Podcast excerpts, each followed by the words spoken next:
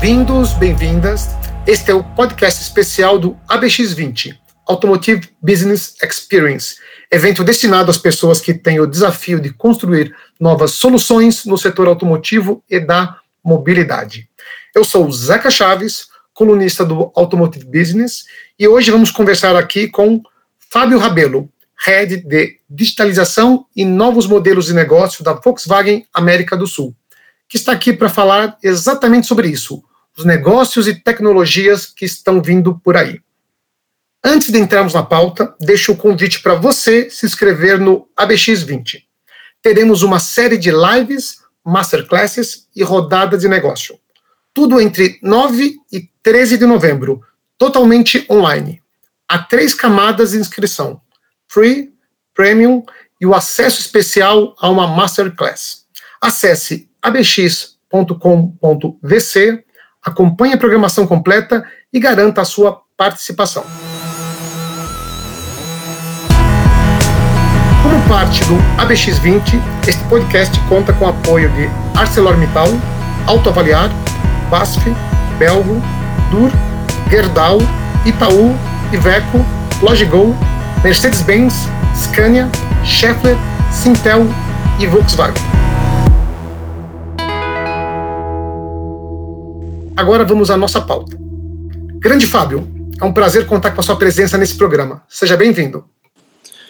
Oi, Zeca, obrigado pelo convite. Um prazer estar aqui com vocês mais uma vez. O prazer é todo nosso. Fábio, para começar a esquentar o nosso papo, eu já vou entrar de cabeça no tema do nosso programa de hoje, as novas tecnologias. Conta pra gente o que deve vir por aí. Que tipo de novidades as montadoras estão preparando? O que a gente vai ver nos nossos carros daqui a pouco? O Zé, eu acho que o que vem por aí, por aí vem muita coisa, né? E, e, eu acho que a pandemia nos deu a oportunidade de já colocar muito do que vinha em prática, né? Primeiro, eu vou começar falando do Nivus. Foi um sucesso aí. Nós fizemos um evento totalmente digital. Ele vinha sendo planejado para ser um evento físico, né? Então, até o início da pandemia, a gente tinha todo um, um, um planejamento de um grande evento físico e com muita tecnologia digital que suportaria a distribuição desse conteúdo para que as pessoas pudessem ver alguma coisa em suas casas. Né? Então a gente já vinha desenvolvendo plataformas de realidade aumentada e realidade virtual. O que aconteceu com uma pandemia é que a gente transformou um evento que seria presencial em um evento live e a gente já leva um conteúdo que normalmente seria restrito a algumas pessoas para milhares de pessoas, né? Então a, a, a, cobertura, o alcance foi muito maior do que a gente podia ter planejado. E a gente percebe que o mercado fez mais de duas mil compras sem ter visto um carro físico, né, utilizando tecnologia. Então, nesse caso, a realidade aumentada nos suportou a levar o carro à casa de todas as pessoas, né, a garagem das pessoas, as suas salas, uh, de maneira muito, muito interativa e lúdica.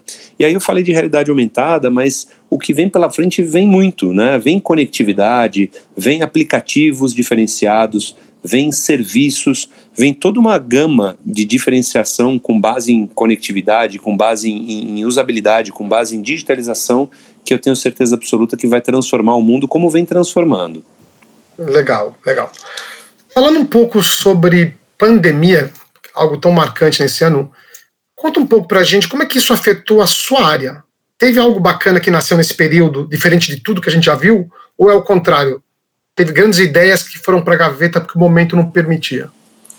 Eu acho que teve um pouco de tudo, né? Então a primeira coisa, é, comentei há pouco, a gente vinha trabalhando para lançar o Nivus de uma forma diferenciada, né? Com muita tecnologia e eu acho que isso foi foi um, um golaço, né? Foi um tiro certo. Uh, a gente estava no lugar certo na hora certa. Então nesse tipo de, de ação, a gente viu que funciona, que é bem aceito e que faz a diferença. É, por outro lado, imagina que para implementar inovação, você precisa de muita discussão.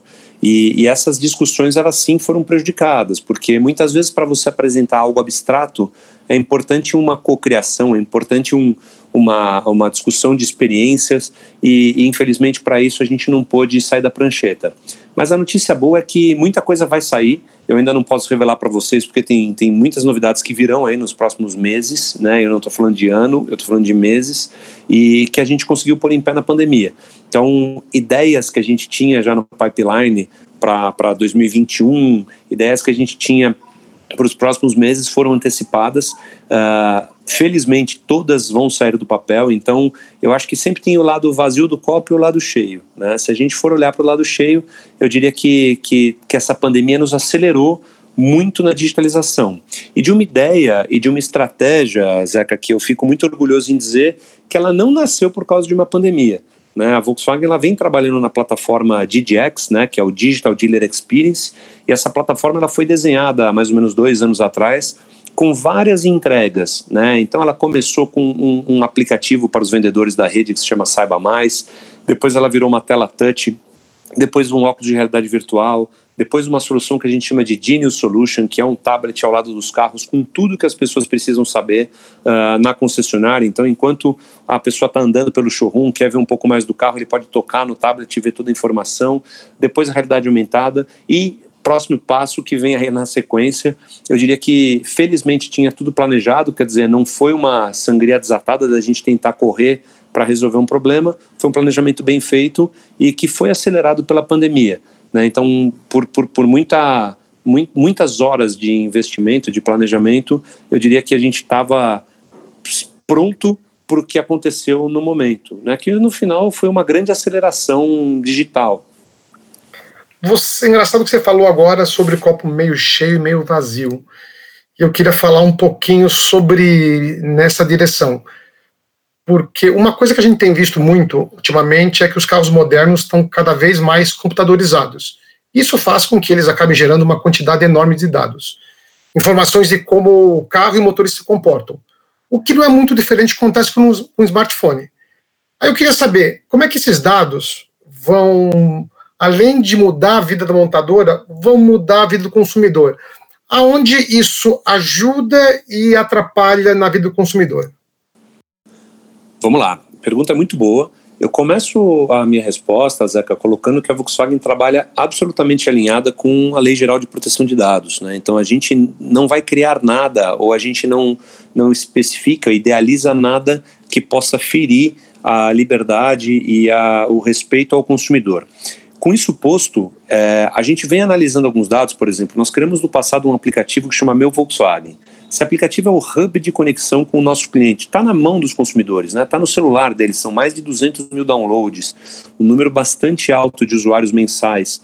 Né? E ali dentro essas pessoas encontram alguns serviços nosso já conhecido manual cognitivo, né, com inteligência artificial da IBM Watson, uh, agendamento de revisão, onde ele literalmente vê quanto custa, vê a agenda do concessionário, vê com quem ele vai falar ele buca isso. Uh, ele tem o selo de garantia, então se ele fizer a revisão em dia, em vez de ter o carimbinho lá no porta-luvas, ele vai ter isso online. Ele tem busca por concessionário, ele tem todos os serviços do banco disponíveis, então ele pode antecipar um boleto, ele pode consultar o saldo do financiamento dele, ele pode pedir uma segunda via. Então, isso a gente já começou a trabalhar lá em 2018 com o Virtus. Quando a gente vai para dentro do carro, né, nós lançamos uma nova central multimídia, que é o Volksplay, que é uma revolução na conectividade. O Volksplay é o primeiro sistema de som de mercado hoje que você, além de poder espelhar o seu carro com Android Auto ou com o CarPlay, você também pode usar a Volksplay Apps. Então, nós temos uma loja própria de aplicativos, com vários aplicativos que foram pensados nos nossos clientes, né, nos nossos motoristas. E aí, Zeca, é muito bacana porque, por exemplo, se você está dirigindo o teu carro e aparece uma lâmpada, né, vamos supor que você está dirigindo numa estrada ruim, você, sei lá, bateu o carro numa pedra, aconteceu qualquer coisa e acenda uma luz no seu painel. Diferente de qualquer carro que você vai parar, tentar ver o que é aquela lâmpada, né, procurar no porta-luvas, no manual, nosso carro já vai abrir o aplicativo Meu Volkswagen, vai te mostrar que acendeu uma luz, você vai clicar, ele já vai te dizer o que é e um comando, chamar um guincho, ligar para a concessionária ou ver que não é nada grave e prosseguir a sua viagem. E aí eu entro na sua pergunta. Imagina que esses dados, eles são todos anônimos, então eu não vou saber que foi o Zeca, mas eu vou saber que o carro X, né, um carro, um Virtus, um, um T-Cross, por exemplo, esses dois carros hoje já têm o Volksplay, geraram uma, um incidente, né? Eles têm uma lâmpada que representa tal coisa. Eu começo a alimentar uma base de dados dizendo que um T-Cross aconteceu aquilo, um outro T-Cross aconteceu aquilo. Então eu vou gerando dado respeitando o meu cliente, quer dizer, eu não vou dizer que foi o carro do Zeca, a não ser que o Zeca clique no painel no, no, no Volksplay e me diga que aconteceu um problema e que ele peça uma ajuda, que ele a, informe a, a, ali pedindo um concessionário, um guincho, alguma coisa, eu vou começar a ver que está acontecendo algo. E aí o que a gente faz com esses dados? A gente avalia tudo. Né? Então, desde o lançamento do meu Volkswagen, nas perguntas do manual cognitivo, a gente já avalia o que, que o cliente tem perguntado. Então eu não sei quem foi, mas eu sei o que perguntaram e com base nessas perguntas a gente melhora a propaganda, a gente melhora o produto, né? a gente melhora, melhora a comunicação, a gente melhora a, a entrega técnica do carro, então a gente explica para o cliente o que, que tem que ser aquilo. É, esse dado muda o mundo, né? porque a gente começa com base em algo que é muito verdadeiro, né, porque é espontâneo do cliente, uh, a entender aonde estão as dores né? Olha, é, é, muito curioso, porque se, graças a Deus, não aconteceu, mas caso comece a aparecer luzes no painel do carro, a gente vai começar a receber um input dizendo, olha, tá, o carro está acontecendo tal coisa. Né? E com base nisso a gente pode startar um processo. Né? Então o, o, dado é cada vez mais crucial e com base nele a gente vai poder criar mais conveniência para os nossos consumidores, seja numa entrega técnica, seja na apresentação do produto, ou seja até para simplificar um produto, dizendo, olha, as pessoas não sabem como tal coisa funciona, né? Vamos diminuir a complexidade, tem o que fazer, então é uma transformação bastante grande. Legal, você falou uma coisa interessante sobre as pessoas não sabem como isso funciona, que era uma uma dúvida que eu tinha que se de um lado a digitalização, a informatização dos veículos trouxe muita facilidade para o consumidor, eu também imagino que tem uma parte desses consumidores que estão naquela fase de adaptação, com essa mudança tão grande. Como é que tem sido esses dois lados na nova vida do cliente, aonde de um lado ele está maravilhado com um monte de possibilidades que a informação, o uso dos dados permitiu, mas por outro lado a dificuldade que ele tem de se adaptar, porque agora o carro não é mais apenas você liga, dirige e troca, troca marcha? Olha, é, o que eu acredito é que cada vez mais as pessoas estão familiarizadas à tecnologia. Né? Se a gente olhar os smartphones hoje, quem é que vive sem um? Né? E, e não é uma coisa de uma idade, de uma geração, ah, são os milênios, são geração Y, todo mundo está conectado. Né? Então, quando você começa a trazer mais tecnologia para o carro, e eu posso garantir para vocês que um carro é muito mais tecnológico do que um aparelho de telefone celular, né? Uh, a gente tenta facilitar. Normalmente são, são soluções muito simples. Né? Então, ah, como é que funciona o parque assiste? Poxa, você aperta aqui, põe a seta para o lado, né? O, indicador de mudança de faixa, e ele vai te explicar, ele vai fazer o processo inteiro. Ah, como funciona o te assiste? Ele funciona automático, você nem precisa tomar uma providência. Como é que funciona o piloto automático? Então, tudo isso está disponível no carro. O que a gente faz é tentar facilitar essa tecnologia. Então, por exemplo, quando nós criamos o hub do meu Volkswagen, a ideia é literalmente dar na mão do consumidor a resposta do que ele precisa. Então, caso ele tenha uma necessidade, usando a linguagem natural, né, como fazer tal coisa, ele já tem uma resposta com texto e imagem. Só para dar um número, Zeca, no mês passado, no mês de setembro, nós tivemos é, mais de 40 mil perguntas nós tivemos 40 mil perguntas feitas no manual cognitivo. E se você fala assim, tá bom, Fábio, mas setembro foi um mês atípico, se a gente olha outubro, nós estamos na mesma média. Se a gente olha para agosto, a gente está numa média muito parecida. Quer dizer, a gente tem um volume de perguntas mensal que ele gira em torno de 30 e tantas, 40 mil perguntas. E isso é legal porque a gente percebe que o consumidor sempre tem dúvida. E aí me perguntam, né, Fábio, mas você acha que o cliente vai usar o manual cognitivo todo dia? Minha resposta objetiva é não, e eu nem desejo que ele use. Mas toda vez que um consumidor tiver uma dúvida sobre um produto Volkswagen, ele tem que saber que ele, na mão dele, em linguagem natural, vai ter uma resposta. E isso muda o jogo, porque facilita. Né? Então, como que a gente entende que a gente pode melhorar a vida do consumidor? É criando conteúdos cada vez mais acessíveis e cada vez mais fáceis para que a gente tente resolver algo que possa ser complicado de uma maneira muito fácil, muito alinhada ao dia a dia dele, com texto, com imagem, com vídeo e da melhor maneira de conveniência para a entrega desse conteúdo. Entendo. É, falando, já que você está falando sobre isso, e voltando, no caso, ao seu cargo, queria perguntar uma coisa. Há mais de 60 anos, Volkswagen faz no Brasil, basicamente faz e vende carro. Aí eu pergunto para você, como é que novos modelos de negócios podem acontecer numa empresa como a Vox?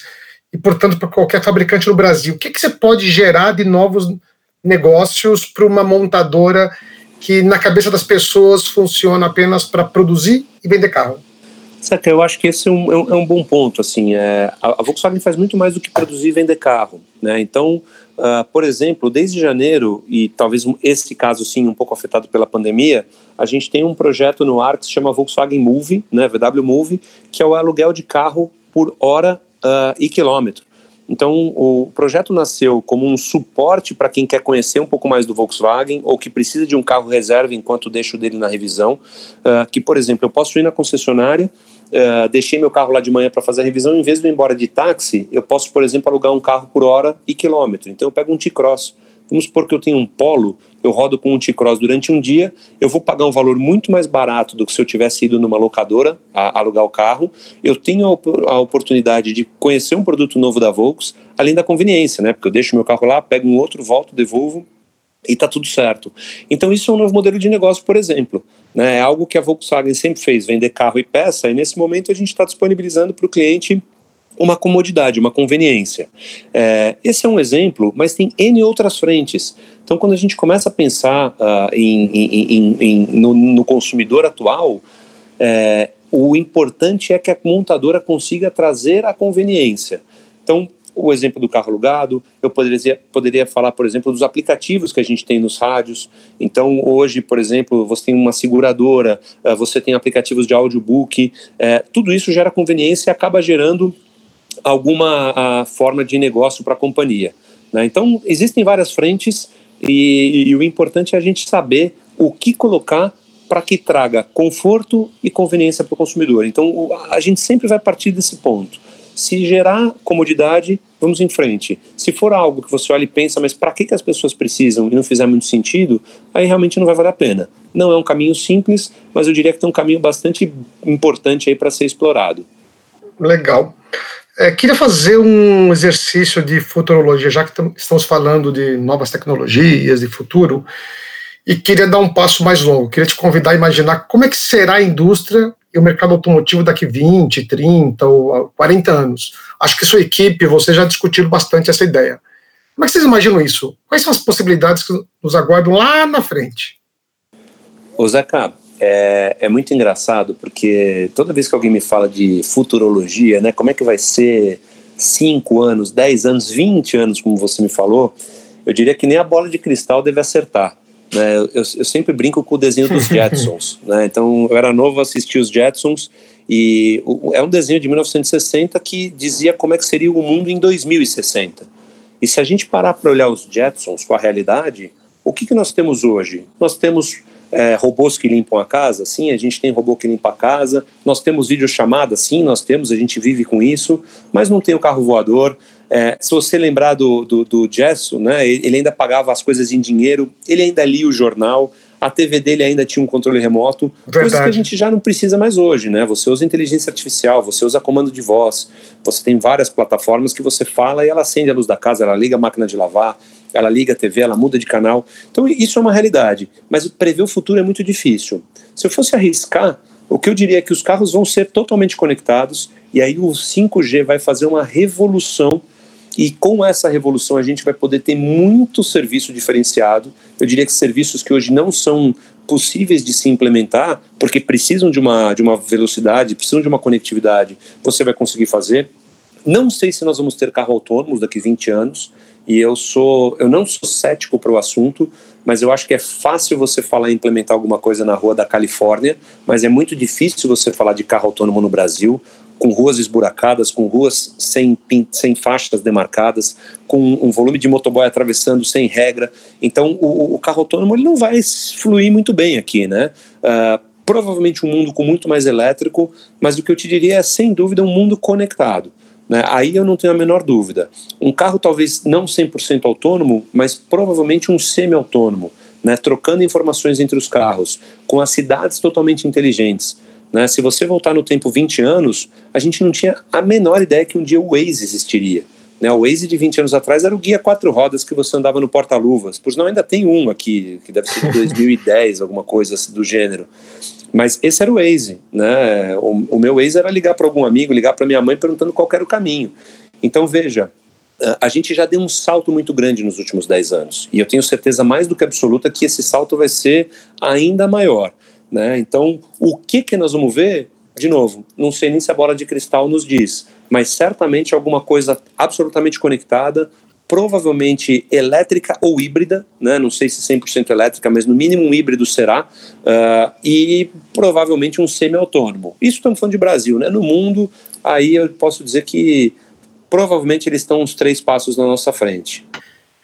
É, uma coisa que é curiosa, imagino que para você não deve ter sido fácil alguém lá chegar na Volks, falar em criar novos negócios, digitalização numa montadora alemã, onde a engenharia sempre foi referência. Imagino que você e sua equipe tiveram uma, muita dificuldade no início. Como é que se quebra essa cultura de que fabricante de automóvel depende essencialmente de engenharia? Ô Zeca, não foi no início não, tá? Eu tenho essa dificuldade quase que todo dia. Ainda hoje? Opa! Então, imagina que no final do dia, é, eu vou até fazer um parênteses, às vezes as pessoas me perguntam, ah Fábio, então você é o CDO da Volkswagen? Eu não acredito que você tem uma pessoa que transforma uma empresa. Eu acredito que você tem uma pessoa que contamina as outras, que viram uh, multiplicadores daquela informação e a empresa vai sendo, entre aspas, contaminada, né? Ela vai sendo tocada a evoluir numa transformação digital. Então, a Volkswagen ela vive esse momento, né? Hoje, digitalização é um tema da companhia. A gente vê isso na indústria 4.0, a gente vê no RH, a gente vê nas, nas engenharias todas, elétrica, uh, de chassi, carroceria, etc. e tal. Uh, mas o que eu te diria é que é um trabalho muito longo, né? É um trabalho árduo. Uh, numa empresa de engenheiro alemão, você mostrar que a gente precisa fazer uma mudança que muitas vezes é um pode parecer um, um choque no momento que você apresenta, mas que é um pouquinho, que é, que é aos poucos, né? Caso a caso, a gente consegue apresentar e, e consegue implementar mais do que apresentar. Então, assim, é um trabalho árduo, é um trabalho longo, não é um trabalho da noite para o dia, ele é um trabalho que eu diria constante e precisa ser sustentável, uh, e mais do que tudo, ele precisa parar em pé. Né? Porque você colocar no PowerPoint, o PowerPoint aceita qualquer coisa. Mas será que o consumidor vai aceitar? Será que aquilo faz sentido? Será que aquilo para em pé? Né? E, e, e mais do que tudo isso, é viável financeiramente? né? Porque às vezes a gente tem projetos que eles são faraônicos, ou que você gasta uma fortuna para pôr de pé e outra fortuna para manter aquilo funcionando. Mas será que é aquilo que o cliente precisa? Então é muito importante a gente tentar ouvir as dores dos clientes, tentar ouvir o que precisa para tentar, né? E eu estou colocando muita palavra tentar ser assertivo. E muitas vezes é uma tentativa, Zeca. Às vezes é, é, é, é, errar, né? É criar alguma coisa e falar, puxa, não era isso que a gente precisava fazer. Por isso que é importante estar muito atento a tudo, para que se você falhar, você falhar e corrigir rápido. Bem, e com isso, chegamos ao fim do programa de hoje. Acabamos de conversar com Fábio Rabelo, Head de Digitalização e Novos Modelos de Negócio da Volkswagen América do Sul. Fábio, obrigado por estar com a gente, foi um prazer recebê-lo. Zeca, muito obrigado pelo convite, é sempre um prazer estar com vocês. Um grande abraço a todos. Obrigado, o prazer foi nosso. E você que nos ouve, pode acompanhar muitas outras entrevistas e materiais de acesso gratuito em abx.com.vc.